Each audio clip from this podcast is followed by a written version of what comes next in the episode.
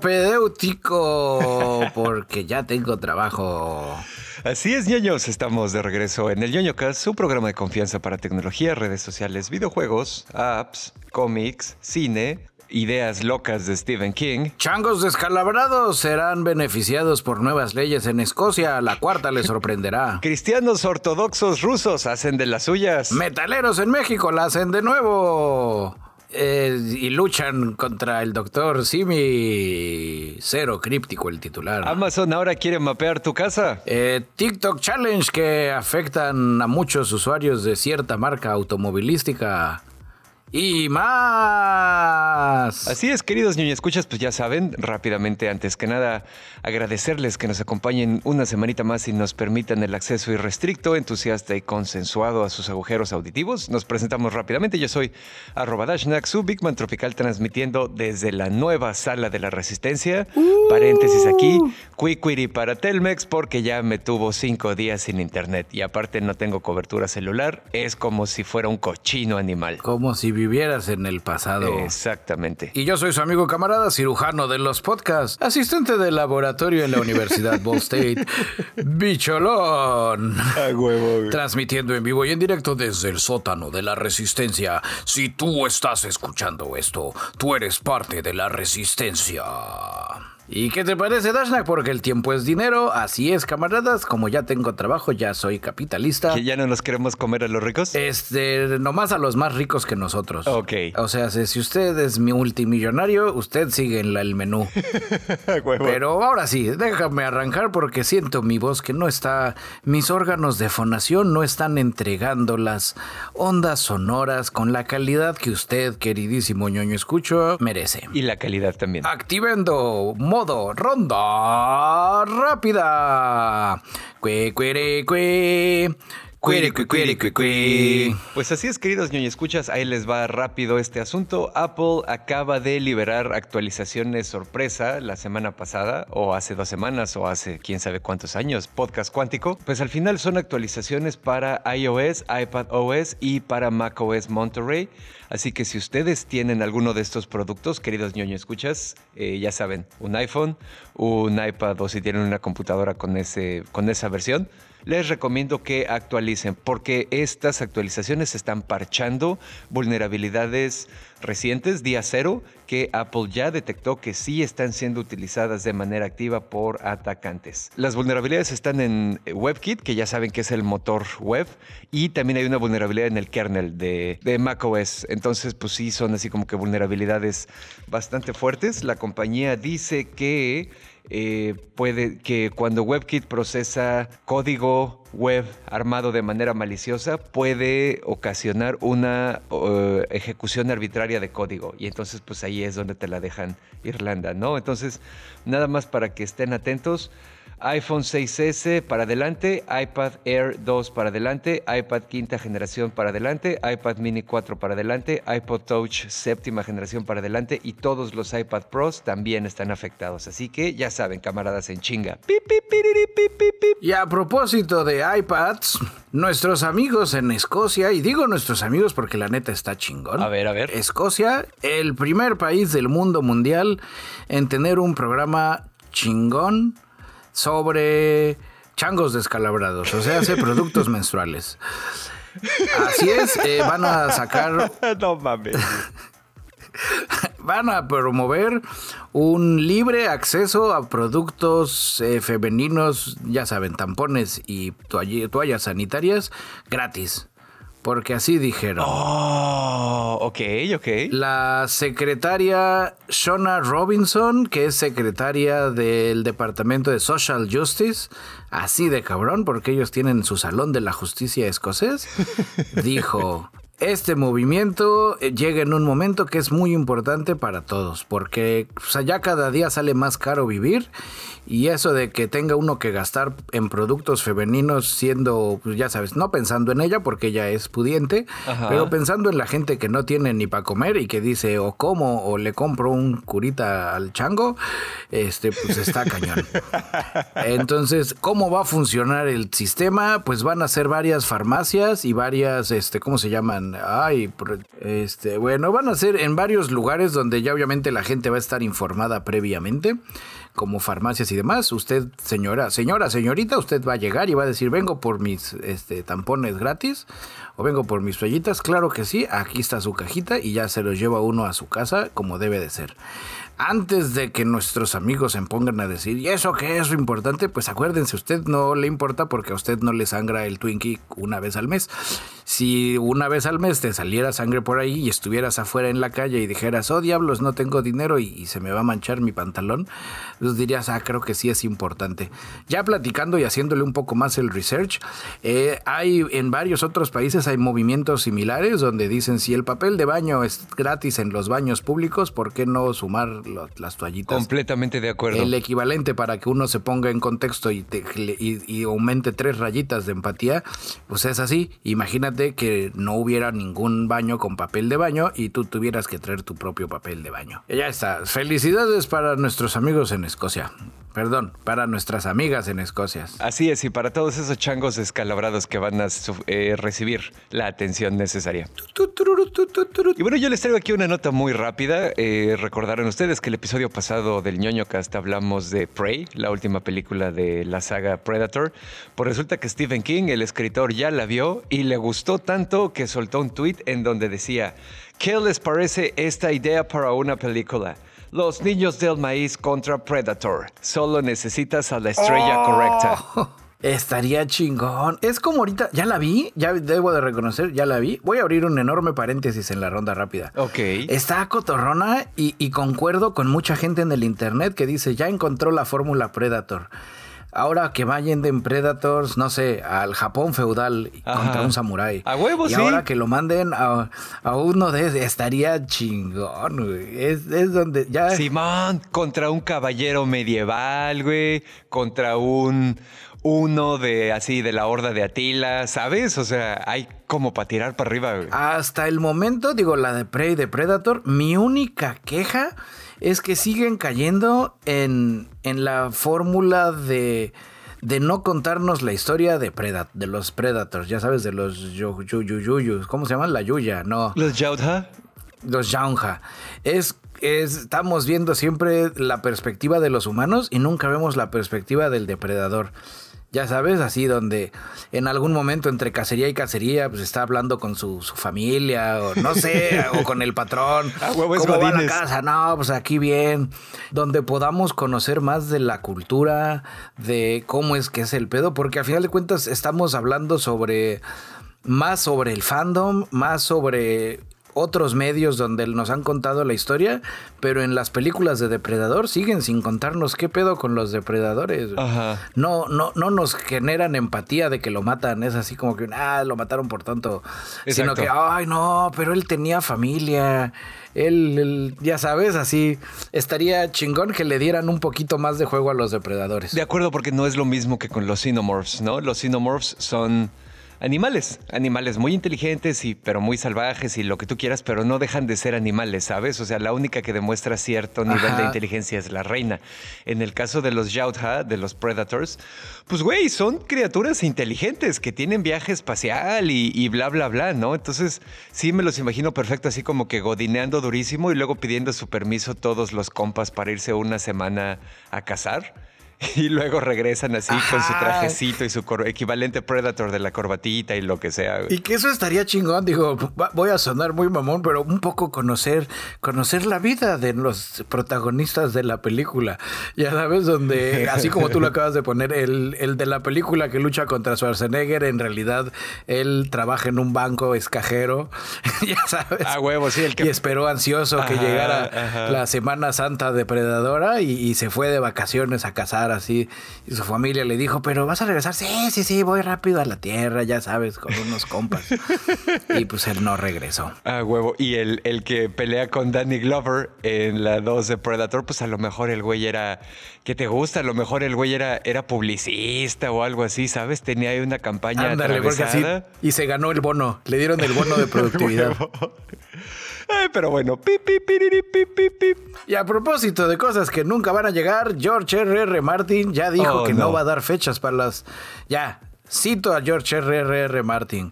Estoy haciendo progreso escribiendo Vientos del Invierno, pero ya he perdido la esperanza de predecir cuándo llegaré al final o cuándo estará listo. Cada vez que lo hago, que intento predecir, no logro cumplir con esa fecha y todos se molestan conmigo.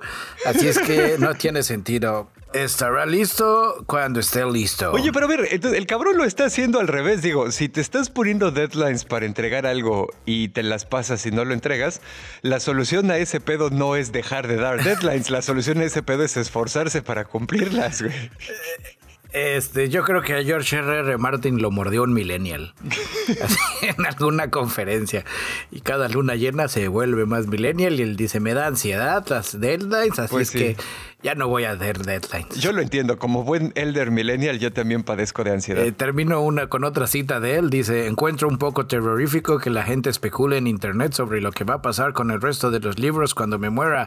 No me gusta especular al respecto, no siento que esté cerca de morir. O sea, sí, eso sí lo puede predecir. Aparentemente. no me voy a morir, pero eso no le causa ansiedad. Pero bueno, ya no tenemos esperanza. Señoras y señores, yo creo que nadie nunca va a leer ese libro porque no lo va a acabar. Eh, dándole seguimiento veloz, ¿se acuerdan que la semana pasada o antepasada porque no me acuerdo, hablábamos de la morsa Freya que vivía feliz y era alegre y todo lo demás. Así es. Pues las autoridades decidieron que la gente se estaba acercando mucho y escurriendo el bulto y echándole la culpa a la gente, la eutanasiaron. Ah, qué poca madre, güey. No mames. Sí, ya pronto habrá narcocorridos que cuenten cómo la banda se va a levantar y vengar la muerte de Freya porque porque el gobierno le puso el dedo. ah, huevo, definitivamente. Sí, en fin, por eso no tenemos cosas bonitas. Exactamente, como siempre, por culpa de la pinche gente pendeja, se andan llevando a otros animales, otras criaturas, al planeta completo entre las patas. En fin, ojalá las orcas adolescentes mutantes se enteren y vayan a echar desmadre a ver si, si son muy salsas para quebrárselas. A huevo, que cobren venganza. Usted está informado. Ronda Rápida es una coproducción de ñoño Cast Investigation Reports, ñoño Labs, productos mamalones que esperemos pronto ya salgan al aire. Eh, Stephen King, Predator Babies, la película. Y productos femeninos en Escocia gratis. Ahora sí, cómete la maldita naranja. ¿De qué nos ibas a platicar de Amazon? Pues como de costumbre no es nada bueno, pero pues ya saben. Oh, no. Ahí les va.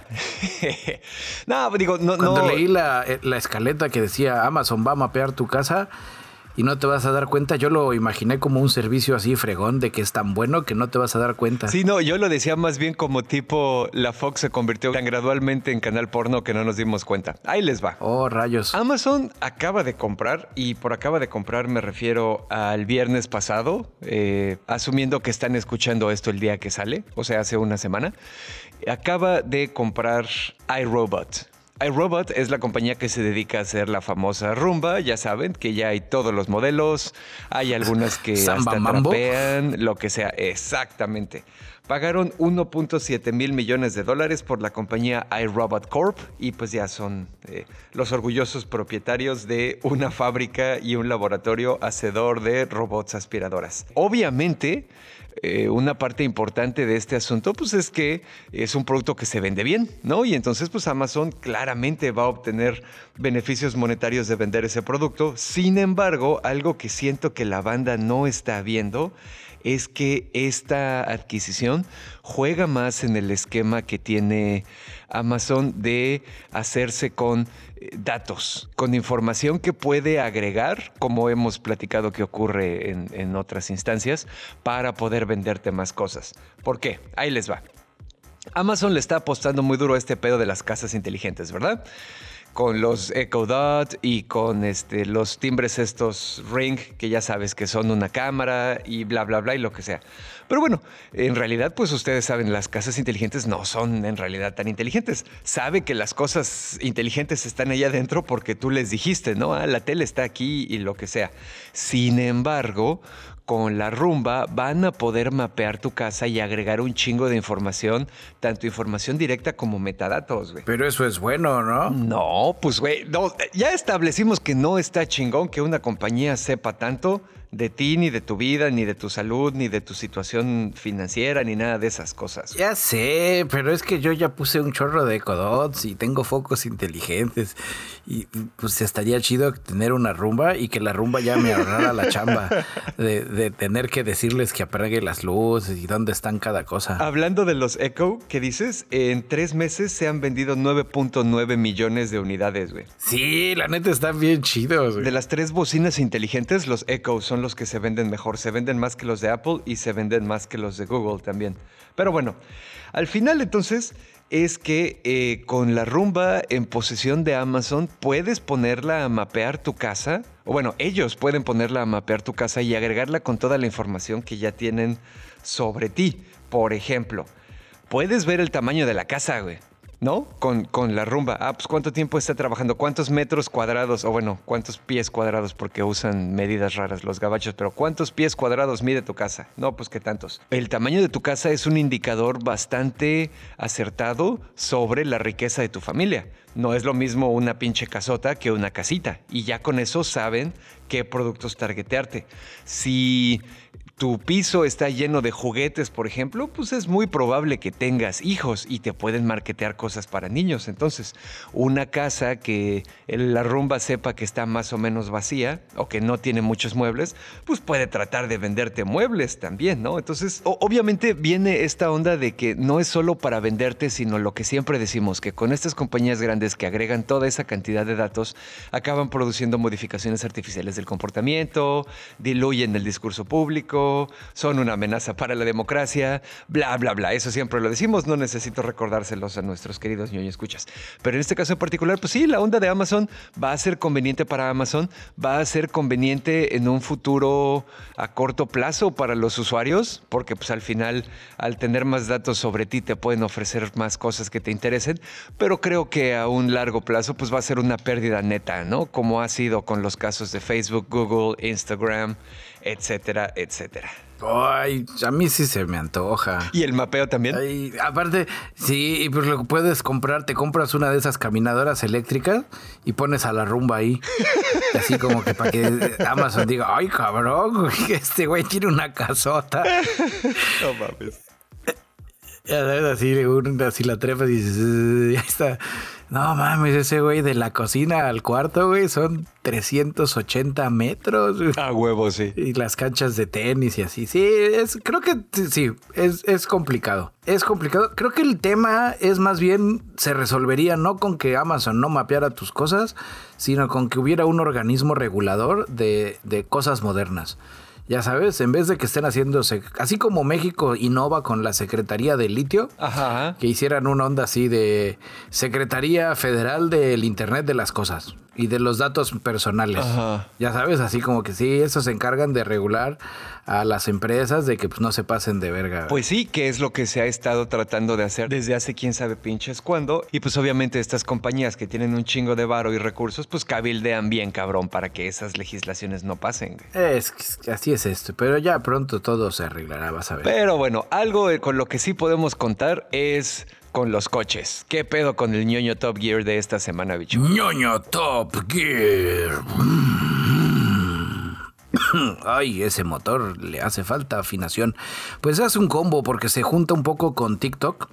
TikTok en las semanas anteriores lanzó una onda que se llama eh, Kia Boys TikTok Challenge. Donde son unos muchachos los Kia Boys que de forma anónima en TikTok empezaron a enseñarle a la banda cómo ciertos modelos de Kia pueden ser encendidos nada más ni nada menos que con un cable USB. Oh, ok. De forma paralela, el número de Kias robados eh, que caen dentro de ese rango de años se incrementó cañón. TikTok, bueno, ya sabes cómo está todo el onda acá. Eh, la gente adulta dijo, esos TikToks nada más están dañando a la juventud. Obviamente chamacos pendejos han tratado de replicar el, el challenge. A muchos ya los agarraron, a muchos no los han agarrado. Hay muchos videos en TikTok donde la gente cuenta donde ya encontraron el coche, se ve que se fueron de fiesta. Eh, es complicado. Eh, la compañía no ha dicho absolutamente nada más que todos ellos cumplen con los estándares de seguridad y de todo lo demás. Pero básicamente es eso. Desarman donde entra la llave, desar quitan el switch y hay, un, hay una entradita ahí donde meten un cable USB y ya arrancan el coche y se acabó. Obviamente también dentro de las cosas que dijo Kia es que eso no afecta a los motores, a los coches que tengan inmovilizador de motor dentro de su sistema de seguridad, ya sabes, de que si no tienes la llave con chip el motor se inmoviliza. Así es, aunque aunque también me puse a hacer un poco de labor periodístico y, vi que no es tan así. Es más bien como una onda de suerte. Ah, no mames, ok. Eh, la gente que sabe de esto ya empezó a decir, sí, usted debe de tener un sistema secundario de alarma que no dependa del, del fabricante. Y pues estamos esperando porque yo tengo un Kia aquí a ver qué nos dicen. Oh, no. A ver qué onda. Dentro de las otras cosas de seguridad, es estacione su coche Kia en un lugar pues donde esté seguro y no sea de fácil acceso. Porque si no lo abren con el des, le tienen que romper una ventana y ya se meten y ya hacen todo el desmadre. Ok. Es básicamente el, el, el ñoño Top Gear de la tristeza. También hay unos modelos de Honda con los que el TikTok Challenge de Kia se puede hacer. Que eso es lo lo apurante. Obviamente, queridos ñoño, escuchas en el canal de Telegram de la Resistencia, Bicholón les va a compartir el challenge para que vean qué es y para que no lo hagan. Guiño, guiño. Sí, creo que ya lo, afortunadamente, creo que ya lo bajaron, pero hay muchos videos que lo replican. Entonces ahí voy a buscar alguno para platicárselos. Vientos. En el canal de Telegram de la Resistencia. Pero sí, está, está complicado. También mucha banda empezó a quejarse de cómo es posible que Kia fabrique coches tan fáciles de prender. Y pues en parte tienen un poco de razón. En otra parte es donde dices, güey, ellas no contemplaban que la gente de TikTok se pusiera a hacer esas tonterías. La gente, y esto también es algo de lo que siempre platicamos, güey, la gente de a pie, el mogul común, no tiene idea de lo fácil que es chingarse cualquiera de sus aparatos. Güey porque en general las, los sistemas de seguridad que le ponen a las cosas o son inexistentes o son nada más un teatro para dar una falsa sensación de seguridad. Exactamente. La banda no tiene idea de lo fácil que es hackear sus aparatos o robarse su coche o un chingo de cosas así, güey, la verdad. Sí, creo que aquí el, el tema también fue una onda de que es a través de TikTok y que TikTok se ha convertido en en el nuevo rey de las cosas virales estúpidas. Y es algo que afecta a terceros, güey. Si fuera una onda como cuando tenías que darle una cucharada a la, a la, canela y pues ya es bronca tuya si te mueres o no. Exacto. Pues dices, pues ya se murió por pendejo, güey. Aquí es una onda donde pues si estás afectando a alguien que no sabes qué pedo, güey. No sabes si tenía, si le costó mucho trabajo comprarse su coche, güey. O no sabes si le costó mucho trabajo robárselo a alguien antes. O no sabes si ya se lo había robado a alguien, que en ese caso, pues no aplica porque ladrón que roba ladrón tiene 100 años de perdón. Pero sí, no está chido, güey. No, no me roben mi coche, por favor. no me gusta caminar. Bicholón es una criatura no solo terrestre, sino también de madriguera. Así que no le roben su coche. Así es sí, yo, utilizo, yo, soy un hombre moderno. Ah, en fin. Al menos hasta que tenga un caballo. ya me mueva a todos lados a caballo. Pues qué onda, ya hablando de, hablando de resistirse a los bajos instintos, tú nos traes ahí un animales fantásticos y dónde encontrarlos. Sí, hace mucho no la traíamos, déjame busco la cortinilla. Animales fantásticos y dónde encontrarlos. Pues ahí les va. Esto ocurrió en Nueva York, la salvaje Nueva York. Ya sabes, Nueva York, si usted es de Puerto Rico, donde la gente caminando cerca de un parque se detiene al ver que una ardilla se acuesta con la panza hacia abajo y abre las patitas al puro estilo pollo Sinaloa. Okay. El término se llama splotting. Splooting, porque son dos os. Y ellos dicen, oh, that squirrel is exploding. Y todo el mundo se queda así de, ¿por qué? ¿Acaso la ardilla sabe, pero está prediciendo un tiroteo? Y todo, sí, agáchense. La ardilla es como un perro que predice terremotos. Seguramente está pecho tierra porque ahí viene un tiroteo. Ay, todos empiezan a paniquear. Ok. Y ya la ardilla se para después de unos minutos y se va.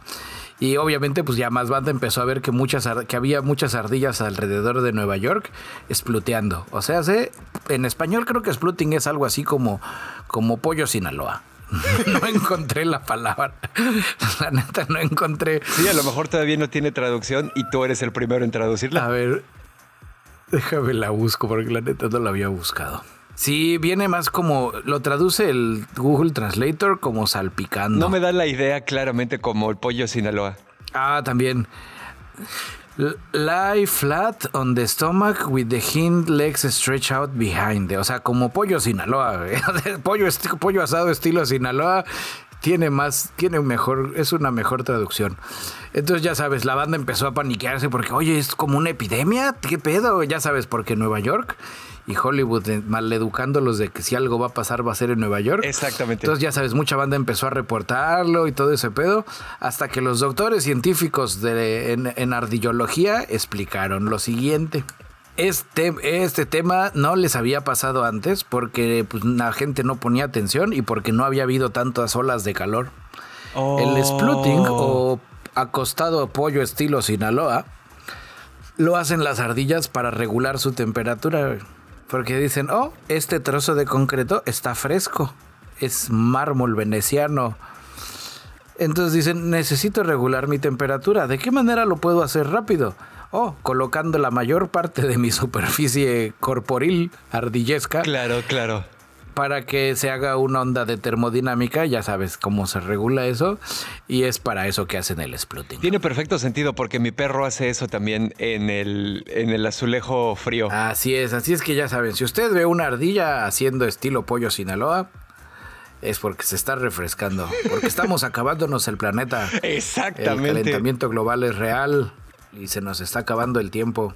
Pero sí, ese fue el Animales Fantásticos. Mm, ¿Qué, ¿Qué más va a pasar? No sabemos. Tal vez eso quieran que creamos. En realidad están haciendo pruebas, así son, están mapeando los parques. no sé.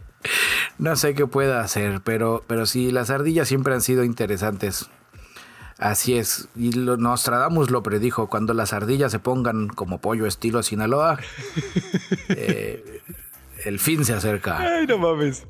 Esa, esa predicción no funcionaría a menos que Nostradamus antes hubiera hecho una predicción prediciendo la existencia del estado de Sinaloa, ¿no? Y a la vez prediciendo la, existencia del país México. Y del, del pollo estilo Sinaloa. Exactamente. en un lugar de, de, la nación que será el ombligo de la luna, existirá un lugar donde abrirá, donde cocinarán al pollo de una forma nunca antes vista.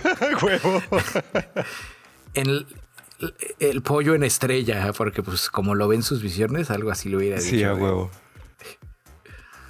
y la nación se llamará Sinaloa. Por cierto, queridos ñoño escuchas, por si quedaba la duda, queremos dejar en claro que no le otorgamos absolutamente ninguna credibilidad a ninguno de los videntes de ninguna época del tiempo, ni ningún país, ni nada, incluyendo a los famosos como Nostradamus o Moni Vidente. Para nosotros todos están igual de equivocados. Sí, pero son muy divertidos. Es bien divertido cómo a final de año hacen sus predicciones así que dices, ay, no mames, pues eso es obvio, güey, estás jugando con probabilidades y a la vez están tratando de contar cuántos aciertos tuvieron del año pasado, ¿sabes? Y, así doblando muchísimo las definiciones. Si usted va a creer en videntes y predicciones, espérese al especial de final de año del ñoñocast. Somos los únicos videntes autorizados por la ciencia. Exactamente. Porque a veces así le atinamos. Sí, sí, nuestra, nuestra tasa de aciertos es bastante superior a la de los videntes de verdad, entre comillas. Eh, así es. Pero bueno, a propósito de videntes, o sea, de visión, ¿Qué pasó con las córneas? Ah, pues mira, aquí bien interesante. Eh, estaba. Esto es un antivergüenza de la semana. Después viene la vergüenza, pero este está chido. Es. Estuve investigando por ahí y resulta que en promedio hay 12 millones de personas en el mundo que tienen ceguera producto de algún problema en la córnea. Puede ser que la córnea se haga opaca o que cambie de forma o que haya alguna enfermedad que la dañe, lo que sea, ¿no? Entonces, pues bueno, la gente queda ciega, lo que sea o con eh, la visión muy disminuida y como la reparación de esas córneas actualmente requiere donaciones de otro humano, pues aproximadamente solo uno de cada 70 personas recibe esta ayuda. Aparte de que en los países en vías de desarrollo, o sea, jodiditos como el nuestro, pues el costo de la operación es un obstáculo más para tener acceso a este tratamiento, ¿no? En países en vías de desarrollo y Estados Unidos.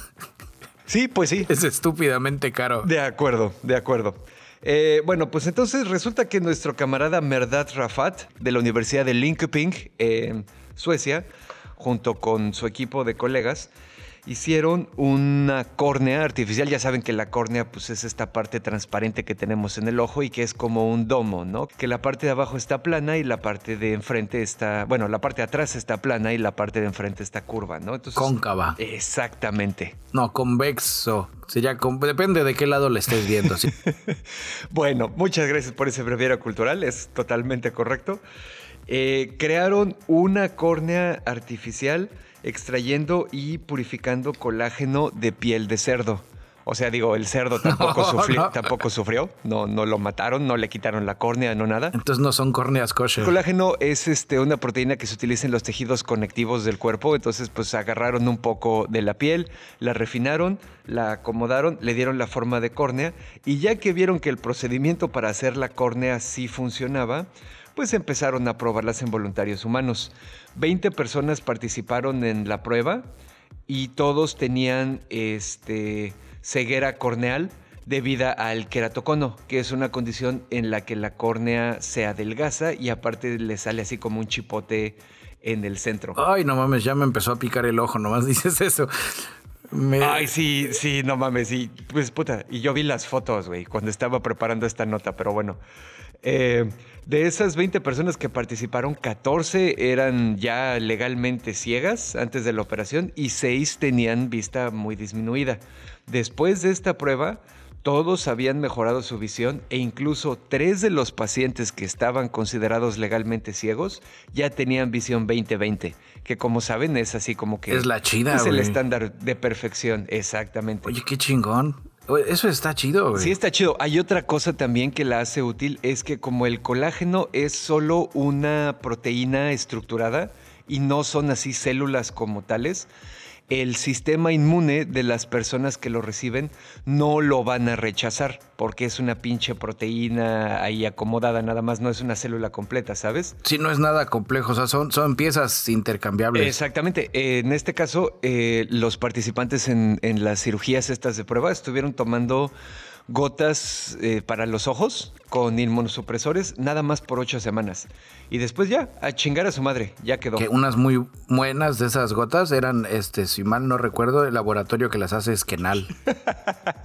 Son las Kenal gotas. Exactamente, y tienen un poco de escualeno también. Con escualeno. A huevo. Y pues al final digo, esta madre parece que sí fue un éxito. Eh, nos dice el camarada Rafat que pues al final todavía no sabe cómo se escalaría esto a un sistema de producción industrial, ¿no? No sabe cuánto va a costar el procedimiento, pero pues por lo que les costó así a ojo de buen cubero, él intuye que probablemente sea más barato que los procedimientos actuales, que por ejemplo en el caso de Estados Unidos te pueden costar hasta decenas de miles de dólares, ¿no? Y obviamente se necesitan más pruebas, pero pues es una buena, es un buen inicio. Esta información la saqué de un Uh, diario que se llama Nature Biotechnology, que pues es uno de estos diarios médicos y lo que sea. Medio hermano del ñoño cast. Exactamente. Y bueno, obviamente pues también aquí ya salió gente a armarla de pedo. Un panchito que se llama Akpek de la Universidad Johns Hopkins en Maryland dice que no es así tanto pedo este asunto que porque ya existen soluciones para curar a la gente. Básicamente dice que este procedimiento no va a curar a nadie que no pueda ser curado con alguno de, las, de los métodos y tecnologías disponibles en el momento. Pues sí, cabrón, pero si Voy a adivinar, a mí seguramente ese güey tiene dinero involucrado en los métodos alternativos de curación. Es el clásico, oye, chaste para allá, güey, me estás arruinando el negocio. Sí, pues no mames, güey, o sea, sí existen, pero si te digo, si en Estados Unidos te cuesta 20 mil pinches dólares que te arreglen las córneas y con esta córnea artificial de colágeno es mucho más barato, pues sí es un neto positivo, sí salió ganón la gente, ¿no? Y como es de puerco, pues ha de saber a tocino. Exactamente, pero pues bueno, a ver.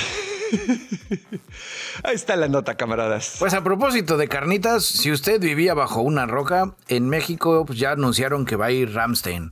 Ya sabes, los alemanes que tienen su show pirotécnico musical y que viajan por el mundo haciendo pirotecnia y que todos ellos se certificaron como técnicos ingenieros espaciales de la pirotecnia, porque dijeron, quiero ponerme cohetes en el culo. Señor, usted no lo puede hacer, necesita un experto. Pues me volveré el experto. Pues sí, dato curioso, mi primer concierto ya así como que de más grande y ya como que yendo yo solo a echar coto y lo que sea, fue de ellos, ahí en el autódromo Hermanos Rodríguez en el defectuoso. Ah, qué chingón. Pero bueno, ¿qué hicieron? Pues bueno, a paralelo a esto, otro challenge que ha estado surgiendo en nuestro bello México mágico es el aventar peluches del Dr. Simi a los que cantan, ¿no? Ya sabes, ay, Lady Gaga, toma, cáchalo. Y ya le avientan esa madre a Lady Gaga y Lady Gaga lo enseña. Oh, qué curioso, ¿qué es esto? Y dice, ay, agarró el muñeco. Y así, ¿no? Entonces, eh, salió una campaña hace unos días en Facebook sobre los fanáticos de Ramstein donde te dicen, no seas un Duhast, no le avientes un doctor Simi a Ramstein, ¿qué no ves que van a grabar un video para el DVD del tour en México y pues no queremos que se enojen? y también de forma paralela, porque también este, tienen mucha pirotecnia y todo está muy controlado. No vayan a aventar el pinche doctor Simi. Y se prende y ya sabes, y se hace todo un cagadero y cancelan el concierto y nunca más vuelvan a venir a México. a huevo. Este, no sé, es curioso. Es, primero se quejaban los metaleros sobre no es un atuendo, es una cultura, todos en contra de Eddie de Stranger Things. Y ahora no avienten Doctor Simis a Ramstein porque nos da ansiedad. Ah, ya ves, la gente tiene necesidad de gatekeeper. A esa generación de concreto no le pusieron suficiente arena y se está cuarteando. Este, no, pues es nada más eso, es nuestra, nuestra postura personal, es un pues tal vez si son tan ingenieros pirotécnicos chingones, pues evalúen el, el oye, pero vamos a México, nos van a aventar Doctor Simis. Ok, vamos a poner, no sé, este, las cosas acomodadas de tal forma que aguanten un peluchazo. no mames. No lo sé. Porque ya sabes cómo es el internet. Se dividió la opinión y mucha banda está poniendo ¿qué dice? Que le aventemos peluches de Doctor Simi. Creo que ese es más bien el problema, güey. Uno como artista tiene derecho de decir, oiga, no mamen, güey, no avienten esas chingaderas, güey. Aunque también podría ser al revés. Podría, imagínate, nadie les avienta nada. Terminan el concierto y entran en depresión así de chale, güey, México, ¿no? Todo el mundo le aventaron Doctor Simis de peluche y a nosotros no, güey. A huevo. ¿Qué hicimos mal, güey? Te dije que el setlist estaba culero, güey. No debimos de haber arrancado. Ya sé, güey, puta, güey. Faltó pirotecnia. y se desintegra la banda, güey. Es tu culpa. te dije que te pusieras más cohetes en el culo. Y tú dijiste que te... Pero ve, este, claro que no. Sí, y así se. huevo, güey. Hace unos días estaba leyendo un tuit de nuestro camarada Longshot que estaba todo contento porque le aventaron un Doctor Simi y dice, a huevo, güey. Eso ya me reconoce como un artista de verdad, güey. Sí, es eh, así. Y ahí se le está cagando el departamento de mercadotecnia de Doctor Simi. Debería de morderle ahí una lanita al presupuesto y organizar un premio musical. Y hacer un reconocimiento, el peluche del Doctor Simi de oro o algo así. Ah, no a la industria de la música. A huevo, sí. Y estaría chingón, güey, porque ya lo meta-oficializaría y sería una onda bastante interesante. De acuerdo. que vendan música también en las farmacias de, covers. Ya sabes, de pura banda de cover porque no es lo mismo, es lo mismo pero más barato. o un combo que organicen el, concierto de bandas de cover y al final así les dan su, su doctor Simi de oro. Deberíamos de trabajar para Doctor Simi, Sí, cual ya saben, cual, este, ahí si necesitan más ayuda con el plan de mercadotecnia, ahí comuníquense con nosotros, queridos Simi, escuchas. Está ya cagado, güey, así. Y aparte artistas internacionales que dicen, ah, no mames, güey, yo sí conozco esos, ese premio, no mames. Algo así al rato Bjork así con un pinche Doctor Simi de oro, güey, o mamadas así, güey. no, con su botarga de Doctor Simi, güey. Ah, huevo, sí.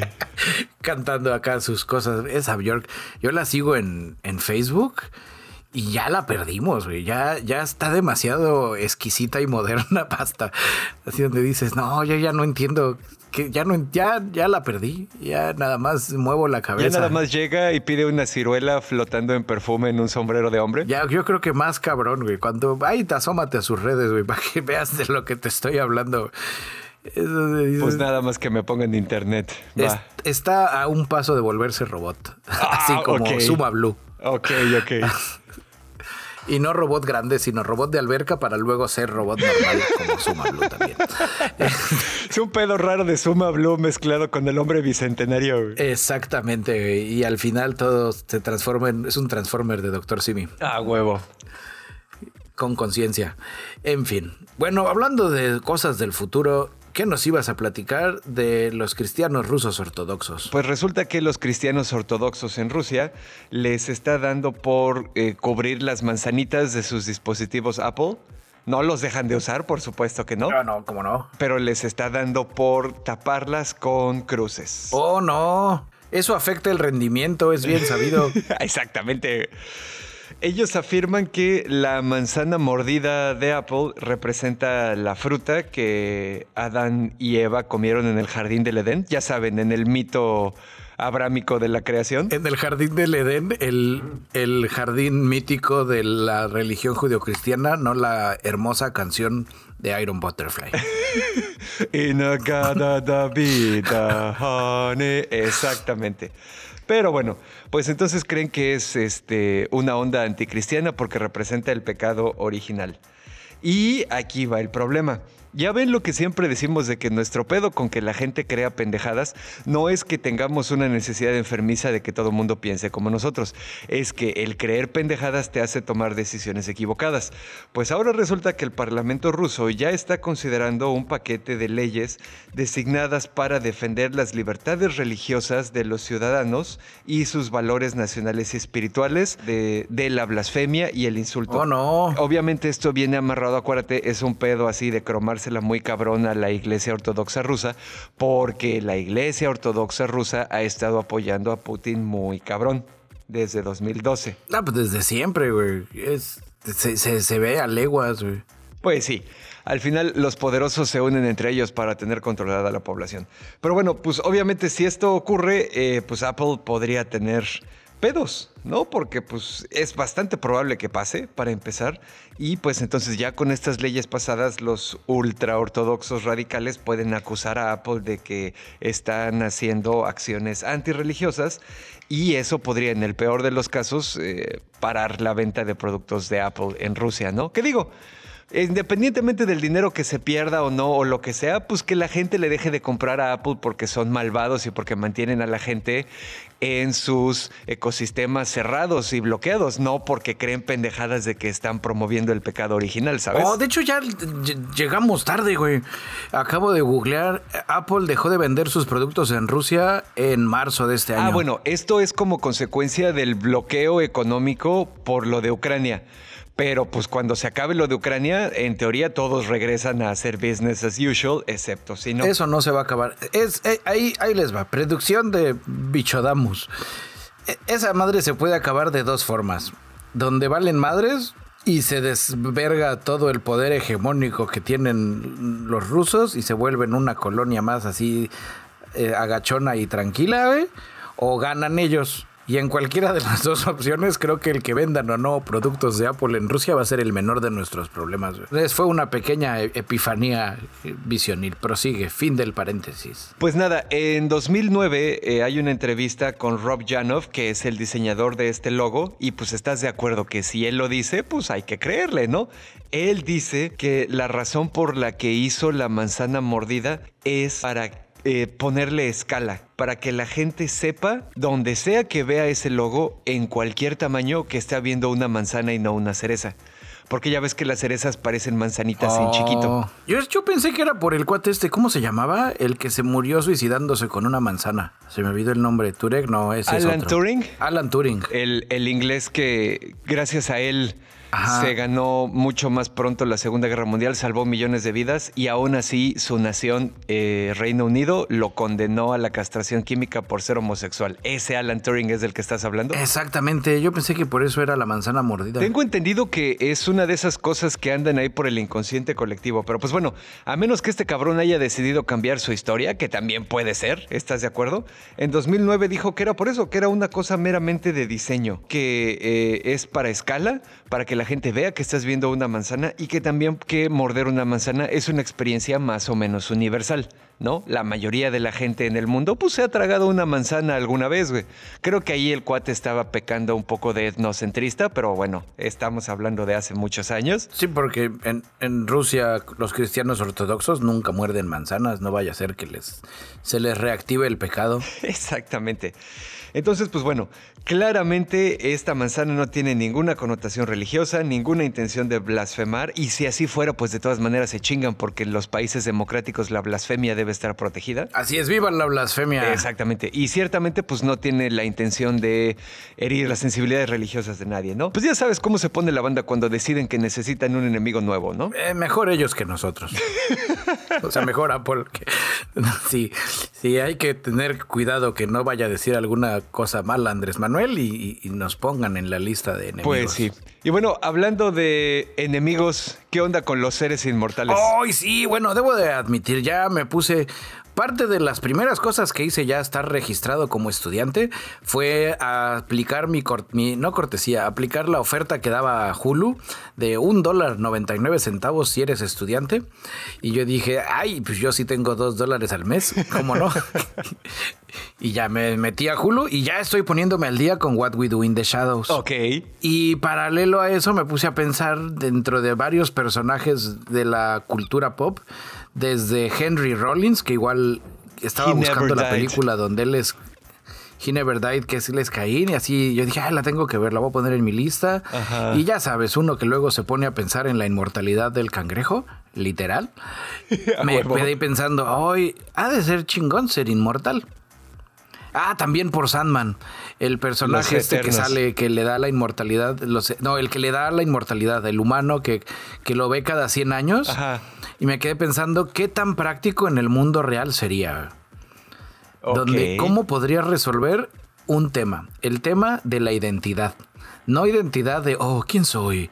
Si soy inmortal y nunca muero, soy una... No, la identidad de verdad. El Dashnak se vuelve inmortal. Ahorita no tienes problemas. O cualquiera de nosotros que ahorita te dijeran, te volviste inmortal, no tienes pedos. En 20 años ya va a ser un pedo. Si eres del tipo inmortal Ajá, hasta en menos de 20 años, güey. ¿En qué tendremos? A ver, yo tengo cuarenta y tantos. Cuando llegara a tener 80, ya no me la compran, güey. Porque ya no me vería de 80. Digo, ahorita con el físico que tengo, yo creo que todavía aguanto hasta unos 60 años. donde dirían, oh, estás muy bien conservado. Ay, bueno, sí. Ya sabes, pero ya de 70, 80, ya empieza a valer madres, güey. Y ahora, a diferencia de, no sé, en los 80s, principios de los 90s, el hurto de identidades pues es más complicado, porque tienes también tu, tu huella digital. Entonces me quedé pensando en buscarle el glitch. Así, si, suponiendo que algún día me llegara a volver en un inmortal, o ustedes también no no escuchas, o usted también, compañero Dashnak, ¿cómo podríamos resolver ese tema? Donde, por ejemplo, ya no, ya puedes decir, ya resolví el tema de mi país, en México. Conseguí un güey que se parece a mí y ya tengo su INE y ya tengo mi nueva identidad. Pero ¿cómo podrías consacar tu visa o para poder viajar a otro país? Y cada cuántos años tendrías que hacer el mismo proceso, güey. Sí, claro. Y cómo funcionaría el tema de los recursos, güey. Porque cuando te mueres, tus cuentas se congelan. ¿Y cómo es que te mueres, güey? Porque no es tan fácil fingir tu muerte, güey. Créanme, ya lo he pensado. En el mundo moderno ya no, correcto. Ajá. Entonces llega un punto donde la inmortalidad, en todas esas series de donde nos ponen seres inmortales, nunca han tocado ese tema, güey. Un tema. Ah, también porque vi la película de Daylight no, de Day Shift, de, con este eh, Michael J. Fox, no Michael J. Fox, con... Ay, Django sin cadenas. Jamie Fox. Jamie Fox, ándale, sin el Michael. Y con Snoop Dogg, que está bastante cotorra, donde ponen que uno de los vampiros acá, Uyuyuy, que es una actriz mexicana, que no me acuerdo de su nombre, güey. Usted perdone. Es la reina del real estate en California, pero es vampira. Y dices, ¿pero cómo funciona? O sea, ok cómo logran tener ese poder los vampiros en las películas y los negocios y todo ese demás, si no, han, no nos explican cómo resolvieron el tema de cómo navegan el mundo que desconoce a los inmortales. Ok, ahí sí, fíjate, creo que tengo como buen ñoño que ha consumido mucha literatura y muchos medios sobre criaturas inmortales, creo que sí hay bastantes cosas ahí, sí hay bastantes soluciones. Por ejemplo, número uno, asumiendo que eres inmortal y tienes muchos recursos, porque si te acabas de hacer inmortal, por ejemplo, si mañana me hago inmortal, no me voy a hacer rico. ¿Estás de acuerdo? La riqueza viene después, o las casas, o lo que sea. Un cabrón que ya lleva 200, 300, 1000, 6000 años vivo, pues ya por pura pinche suerte, por pura probabilidad, debe tener recursos monetarios importantes. ¿Estás de acuerdo? A menos que filosóficamente decida que no. Pero ¿cómo mantienes cómo mantienes los recursos? Ah, bueno. Desde hace. Ponle que no eres inmortal ahorita. Eres un inmortal con 100 años. Eso te da, entonces, ¿qué sería? Serías de 1922, si mis matemáticas no me fallan. En 1922 eras de mediana edad, clase media, en México. Te vuelves inmortal. ¿Cómo te haces de recursos? ¿Cómo los mantienes, perdón? No, ponle que los recursos... Con fideicomisos creas un fideicomiso. ¿Cómo sacas el dinero de ese fideicomiso si ya no eres esa persona 100 años después? Ah, porque ahí te va, por ejemplo, en el caso de Anne Rice. Anne Rice que escribe sobre vampiros, pues ya ves que tenemos cabrones ahí que son hasta de 6.000 años de edad, ¿no? En sus obras. Y pues el protagonista tenemos al Lestat que tiene apenas 200 añitos. Él tiene sus fideicomisos armados y la única manera en la que dispone de su dinero es hablando por teléfono con su agente.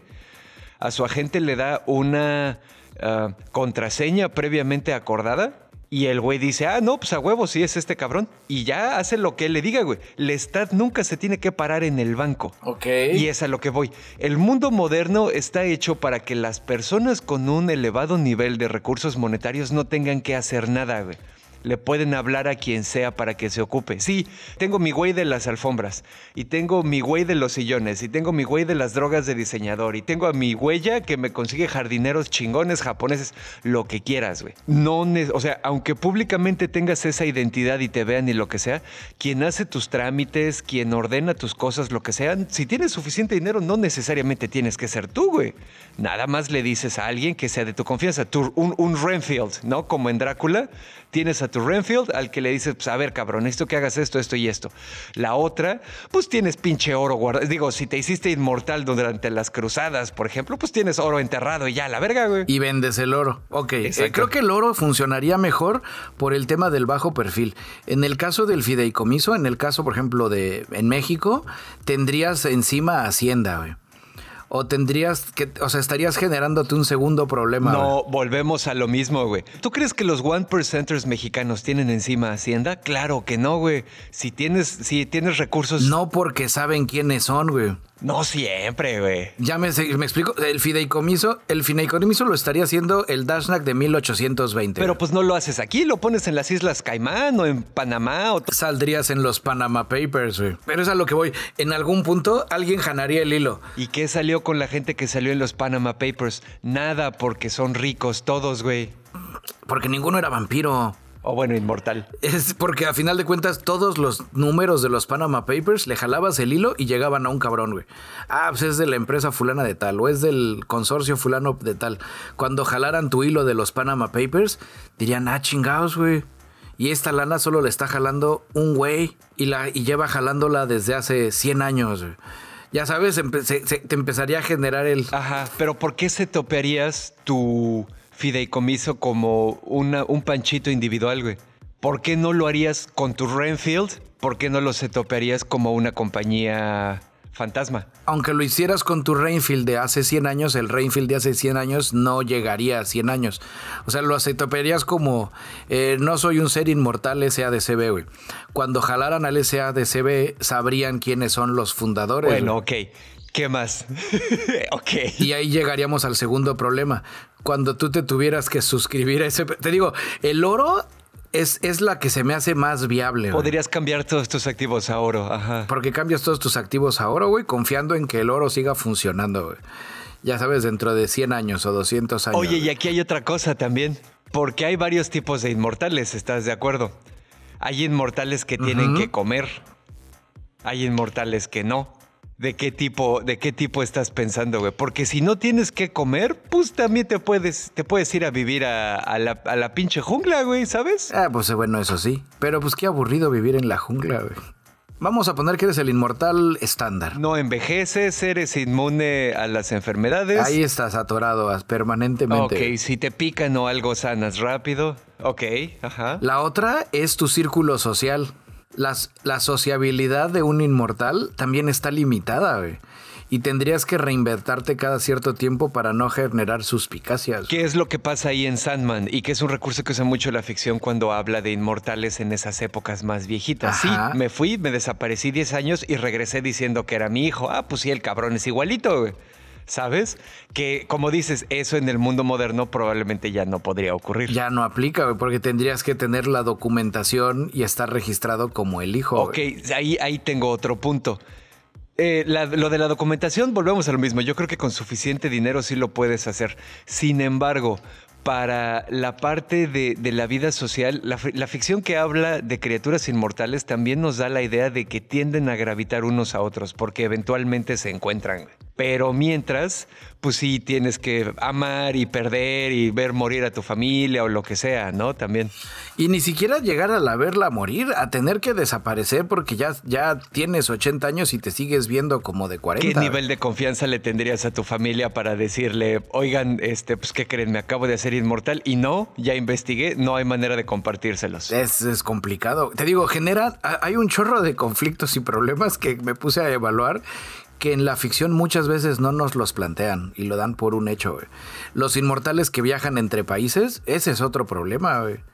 Si, si, vivir en un solo país es complicado, hacer el cambio de, de, me voy ahora para tal lado lo complica todavía más. De acuerdo, sí. Porque ya estás involucrando estar en otro sistema y al mismo tiempo algo que no evalúan en esos universos, bueno, en muchos sí, en, los universos donde la inmortalidad existe en ciertos seres, es que en algún momento habría gente que los que descubre que existen esos inmortales y se dedicaría a cazar inmortales, o no, no, a cazarlos, sino a encontrarlos y, abrirlos como como autopsias y demás, ya sabes, para saber cómo es que... Claro, a tratar de robarles ese poder, ¿no? Ajá, digo, es, es, es la inmortalidad es, es creo que más maldición que bendición en resumen. Eh, yo ya dije que si me hacen inmortal, pero tengo que seguir trabajando, no, al carajo, güey, yo no le entro. Y esa es la otra, güey. Voy a regresar al tema de los recursos. Regresando al tema de los recursos, güey. Si ahorita te hicieran inmortal, es una joda, güey. Porque, digo, suponiendo que eres inmortal, ¿qué tienes que comer? No por, neces no por subsistir, sino por cuestiones fisiológicas diagonal placenteras, güey. Como lo explica el Panchito en Sandman, güey.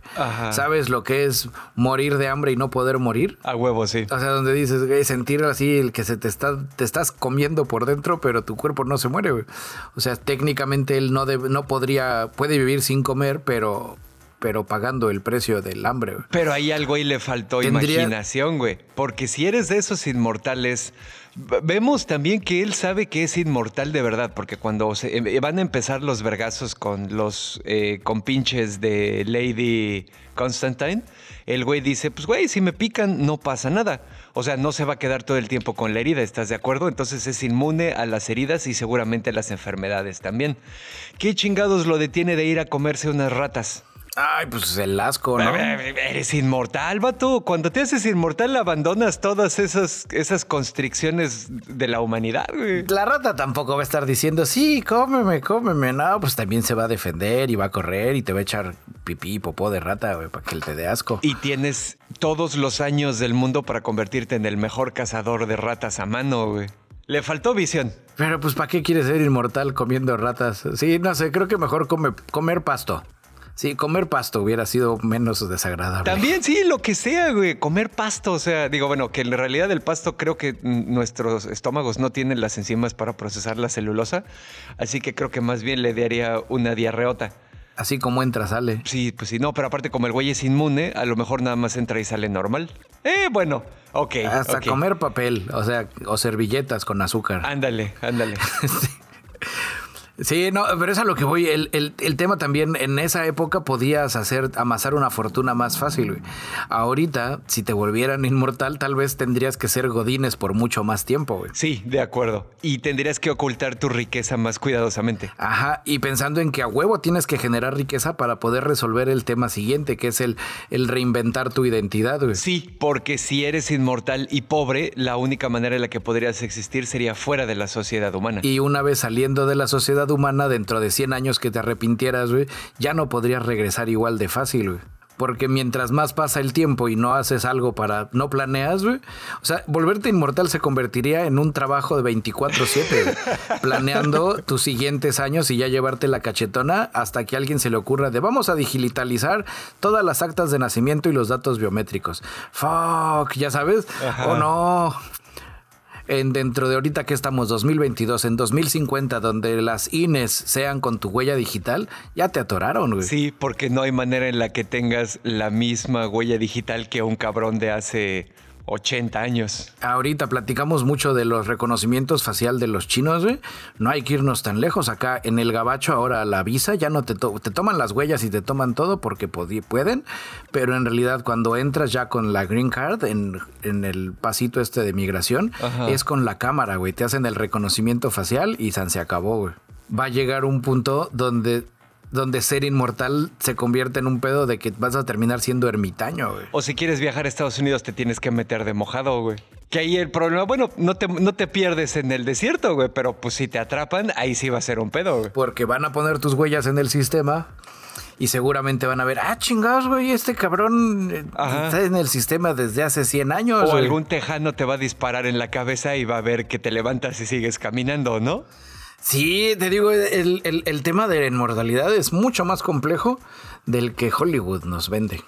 Pues bueno, queridos ñoño, escuchas, piénsenle ustedes ahí, que nos interesa mucho saber qué tienen que decir ustedes al respecto. Ahí en los comentarios o en nuestras redes sociales, ya saben, díganos qué opinan de esta situación. Sí, ya luego platicaremos de viajes en el tiempo. A huevo. Ahora sí, Dashnak, después de este, esta pequeña editorial, este momento filosófico pasemos con, con tu reseña final de The Sandman. Pues sí, ya digo, todavía que estamos hablando de inmortales y eternos y whatever, ya la terminé ayer la serie.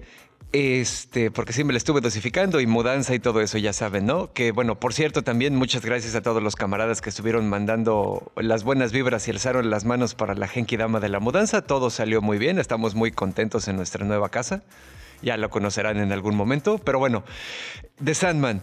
Tengo finalmente, después de todo lo que le vi, tengo dos quejas y una observación. Básicamente. Me voy a ir primero con la observación. A ver, échalas. la observación es que se notó que Netflix no les tuvo toda la confianza que debió haberles tenido y no les soltaron chingón el presupuesto. Los últimos dos episodios, la producción sí se ve súper pinche, güey. O sea, porque sí entiendo que es un pedo onírico, fantástico y lo que sea, pero pues güey, cuando tú estás soñando, por ejemplo, y pasan cosas raras, pasan con perfecta naturalidad, ¿no? En tu sueño no se ve el CGI con el Valle de las Muñecas. ¿Estás de acuerdo? Ya sé qué parte estás diciendo, güey. Entonces, pues bueno, ahí sí, claramente les, les debieron haber echado. Yo dije tres pesitos más, mi novia dijo, no, cabrón, 20 pesos más de presupuesto a la producción y a los efectos y todo eso, cosa con la que sí estoy de acuerdo y esa es mi observación. Al final dices, bueno. Ahí voy a defenderlos como abogado del diablo y tal vez sea parte del conflicto este de que los técnicos, ingenieros, creadores, artistas de CGI están experimentando un sobre cosa de trabajo y como Netflix no es Marvel, los pudieron haber dicho, güey, es para lo, lo que te lo puedo dar. Lo quieres ahorita, lo tengo así, güey. Este, ¿quieres aguantarte tres años más? Te doy el render y te cobro más, güey. Y ya dijeron, no, pues, este, ya déjalo así, güey. Al final creo que ese no le da tanto en la torre al, al disfrute de la serie. Digo, es solo una acotación. Y sí tengo dos quejas que vienen amarradas. Espera, antes déjame aclarar. ¿Esa fue la observación o la queja? Esa fue la observación. Oh, rayos, yo pensé que era la queja. No, es la observación. La queja. Siéntense conmigo a la sombra de este limonero. El Cuervo, la película. Con Brandon Lee, chingonería, dirigida por Alex Proyas, trágica muerte de Brandon, bla, bla, bla, bla, bla, bla. Muy buena interpretación. Ustedes saben que la película de El Cuervo está basada en un cómic. dibujado y escrito por un camarada que se llama James O'Barr. Cuando James O'Barr vio la película del cuervo, dijo, me gustó mucho, la única acotación que yo le haría es que Eric Draven, el protagonista del cuervo, es demasiado masculino. Y sí, eh, quiero decir, um, eh, Brandon Lee, pues digo, ya sabes, artes marciales toda su vida, excelente forma física, el güey físicamente atractivo y lo que quieras, pero pues sí se veía así como que muy macizo, muy masculino. En los cómics, aunque el protagonista Eric Draven está todo mamado y lo que sea, el güey es como más un bailarín que un matón, ¿sabes? Ajá. como para dar, como para dar una, una, una idea. En el caso de Sandman, creo que eh, John Sturridge, el, el actor que interpreta a Dream, al protagonista, creo que sufre un poco de lo mismo.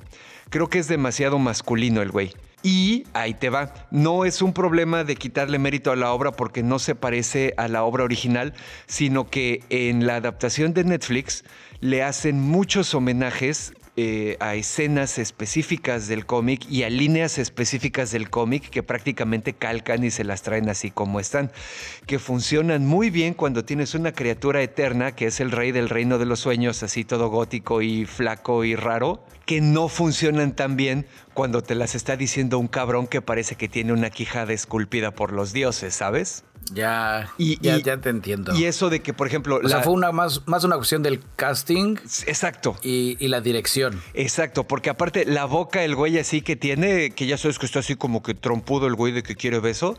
O sea, sí, el, el güey es un, el actor, eh, sí, es todo lo guapo y atractivo que quieras y funciona muy bien, a lo mejor para otros papeles, pero siento que aquí le quita un poco de gravedad a las líneas que suelta Dream, estando el güey así tan cuadrado de la cara y tan masculino y lo que sea. Y otra cosa, Sí, Sandman tenía proyectaba más fragilidad. exactamente. Y Fragilidad gótica le pondremos. Exactamente, exactamente. Y la última cosa es que dentro de su estar demasiado guapo, también el güey le putea demasiado a la cámara, güey. Ya sabes, así como que la sonrisita y la cejita levantada y el soy acá bien picarón, pues es lo mismo, güey. No es un problema de que se parezca o no se parezca al cómic, pero pues las líneas que le dan dichas por Morpheus, Dream, el rey del reino de los sueños, güey, no se ven tan bien cuando el cabrón te lo da con una sonrisita picarona, ¿sabes? Ajá, Insta Story, Insta Story Exacto, como que se quedaron a medias. O hacían al güey más frágil o cambiaban los diálogos y algunas escenas para que le quedaran mejor a un cabrón tan masculino y atractivo como él. Sí, y es por momentos, porque hay momentos donde sí la libran, la- el, el copy-paste de la novela gráfica, donde sí te la venden. Pero sí, ya entiendo, sobre todo al final, en el último arco. Y más que nada, en la escena final de la playa, es donde dices, un momento. güey". Exactamente, cuando está hablando con Lucien y le dice que si le molestaría ocuparse de las cosas un rato mientras él sigue trabajando en nuevos sueños y pesadillas, dices, güey, nada más le faltó que se le viera la estrellita así en los dientes de tin cuando sonrió y dices, güey, no, no está bien así, güey. Pero bueno, dicho esto, pues sí, sí la disfruté mucho y espero que sigan las próximas temporadas. Pero ahí está mi crítica honesta. Muy bien, camarada Dashnak, ya saben, ustedes pónganse al día y disfrútenla y, pues ya saben dónde se deben de enojar. Así es. Y bueno, pues dicho esto, yo creo que ya terminamos esta farsa porque tengo que ir a casa de mi cuñada a descargar tu voz para luego editar y luego ir de nuevo a casa de mi cuñada a subir los podcasts ya editados y terminados porque Quick Telmex. Quick, quick, No te vas a pelear con Telmex. No me voy a pelear con Telmex. No te pelees con Carlos Slim, el inmortal. Oye, espérate. Un inmortal del que no tocamos la. No tocamos el tema dentro de los inmortales y que me irrita mucho platicar así tres segundos veloz. Mumra. Ok. Porque él es el claro ejemplo del inmortal que trascendió a su propia raza, a su planeta, ganó y estaba tan aburrido que en la novela de los Thundercats, en los cómics, él es el que jala a los Thundercats para no estar aburrido, güey. Ajá, él se inventa todo el conflicto con los Thundercats. O sea, él los trata de. Los, él, él es el que ves que la nave llega ahí y todo ese pedo, pues él como que la jaló así de que sí, ya, porque estoy aburrido, güey. Y que vengan los mutantes y que vengan los Thundercats, porque aunque haya putazos, güey, no hay pedo, güey. Estoy muy aburrido porque gané. Pero bueno, ese fue un microbrevario cultural que se me había olvidado. Pues si vives el suficiente tiempo, a lo mejor empiezas a tener apetitos diferentes y raritos, ¿no? Pues como Luis Miguel. Exactamente. O como Troy McClure con los peces. O como Troy McClure o como este o como los vampiros de Anne Rice. pues bueno, queridos niños, escuchas ahora sí ya nuestros avisos parroquiales. Les recordamos que todavía tenemos nuestra ya no tan nueva, pero igualmente chingona landing page en onocast.com. Como les dijimos en Twitter, si de repente entran y les dice que el sitio no es seguro, no se espanten, porque número uno solo es una landing page, así que no va a manejar datos de nada importante. Y número dos, solo dice eso porque caducó nuestro certificado SSL y yo soy el que ve esas cosas y pues pues ahorita que estoy incomunicado con el chingado internet, pues ya ven que no, no he tenido mucha chance. Pero ustedes entren con confianza, no pasa nada, ya pronto lo vamos a arreglar. Ahí en nonocast.com tienen acceso a nuestras redes sociales malvadas, opresivas y explotadoras, en Facebook, Twitter e Instagram. También tienen acceso al canal de Telegram de la Resistencia, donde quieren estar o quieren estar, porque hay cosas muy chingonas. Y también tienen acceso a varios lugares donde el podcast es accesible, como Spotify, Amazon, iVoox, Google, Apple, etc. Y finalmente, desde también pueden entrar a nuestra página de Patreon, donde pues a diferencia de otras redes sociales tratan de no enriquecerse tan ojete a nuestra costa y nos permite vivir de hacer lo que amamos. Entonces pues si se asoman ahí al Patreon, hay material exclusivo, material liberado con anticipación, material que no se va a escuchar en otro lado, los episodios del podcast salen antes y tienen más minutos de ñoñerías, hay fotos putonas de bicholón también, entonces pues está todo chingón. Ahí se pueden asomar, suscríbanse y activen las notificaciones para que estén enterados de lo que hacemos. Y bueno, queridos niños, escuchas hablando de Patreons, muchas gracias a Angelito, John Walker, Overlord, Sebastián Bojorques, la familia de los Romo, Ferio Ortiz, Francisco Novelo, Manuel Núñez, Claudia Maya, Víctor Antunes, Clau Borbón, Diego Díaz, Orquín, Juan Antonio, Alejandro Zul, Eduardo Alcalá, Tampi Loredo, Los Sapos, Rosquillas, Sergei Shoshevich, Doctor Misterio, Carla Peregrina, Snow, Silu, David Luna, Santi Gamer, Blanqueken, Isra y Lord Commander. Ustedes, camaradas Patreon, son los guerreros aztecas que luchan y ganan contra el depredador en la película de Depredador de mi corazón. A huevo. Así es, queridos y escuchas. Y pues bueno, ya finalmente para recordarles, si de repente no les acomoda en este momento echarnos la mano en Patreon, pues también nos pueden ayudar dejando una reseña y calificándonos en donde sea que ustedes obtienen su podcast, ya sea Spotify, Amazon, Apple, lo que quieran. Nos ayuda mucho una calificación y una reseña. Y también nos ayuda a que se lo compartan a sus compatriotas ñoños. Spamen en los grupos de WhatsApp, spamen así. Spotify, compartir, WhatsApp, grupo con chingo de banda, ahí lo avientan y les dicen que onda? Ya lo oyeron, está buenísimo. Exacto. Y ya que la banda lo oiga. Así es. El cuarto les sorprenderá. Eso siempre funciona.